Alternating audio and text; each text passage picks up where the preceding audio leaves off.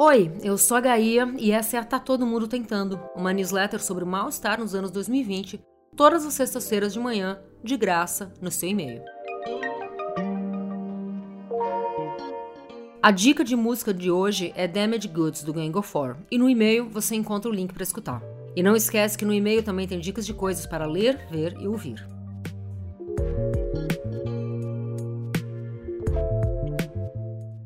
Tá todo mundo tentando, mudar. Tô sentada na mesinha azul da cozinha e percebi que, por mais que nesses dois anos ela tenha sido uma mesinha muito usada, eu nunca me sentei aqui para fazer o que tô fazendo agora: beber um vinho e escrever. Fumar um cigarro também. Para isso, eu usei bem mais a mesa grande da sala, uma mesa de madeira com quatro lugares que podem abrir para virar seis ou oito, dependendo do dia. Quando mudei para esse apartamento, lá em 2019, eu esperava usar muito a mesona da sala em jantares e almoços para grandes ou pequenas turmas. Não aconteceu porque, bom, no meio do caminho tinha uma pandemia. Mas eu usei bastante as duas mesas, o suficiente para criar boas memórias. Almoços de aniversário, cafés da manhã com meu filho, vinhos e petiscos com amigas, sessões de drinks com a turma do antigo trabalho. A mesona da sala também foi o meu posto para sessões online de terapia, para reuniões de trabalho que precisavam de um fundo mais bonito, e claro, foi o cenário de muitos cafés comigo mesma, espalhando caderno, máquina de escrever e computador entre xícaras usadas, às vezes um cinzeiro, às vezes numa taça largada. Tô falando da mesa porque tô tomada por uma certa melancolia de mudança, revendo memórias enquanto me preparo para sair desse apartamento que eu adoro e abrindo mão das lembranças que não tive tempo de criar. Mas mudar de casa para mim, por mais que seja um trabalho enorme, não é um problema. O apartamento novo será minha 11 primeira morada desde o ano 2000. Sim, são 11 casas em 22 anos e sim, eu contei na mão.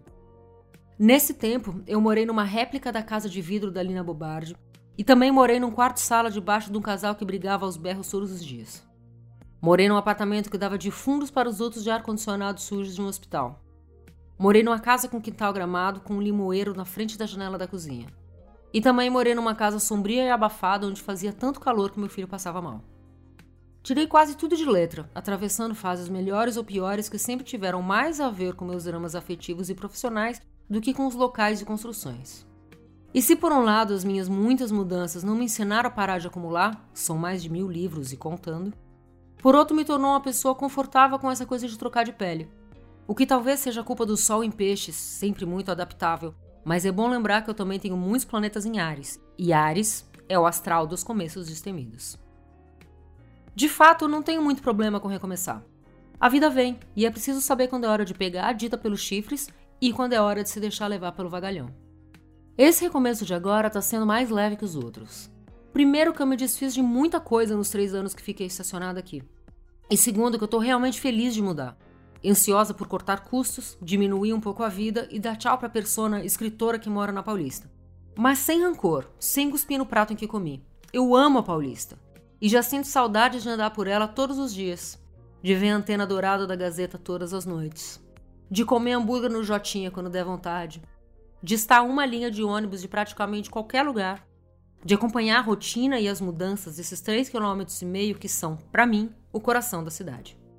Mas mudar é bom, e hoje eu me dei uma hora e pouco andando e circulando pelo bairro novo, querendo fazer amizade com o cenário, puxando assunto com o jornaleiro e explorando a padaria da esquina. Encontrei um empório português com comidas congeladas e vinhos baratinhos, uma casa árabe de doces e salgados e uma rotisserie que vende frango assado nos finais de semana. Isso é muito importante porque o frango assado de televisão aos domingos é a minha refeição paulistana preferida. E também fiz amizade com a Maria.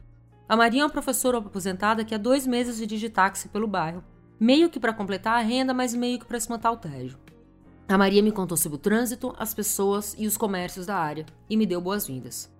Ela me deixou em casa aqui na Paulista e quando nos despedimos, ela me pediu para repetir meu nome, o que acontece sempre.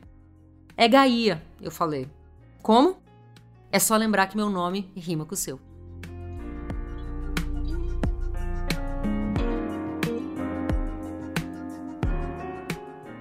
Se você ouviu até aqui, meu muito obrigada.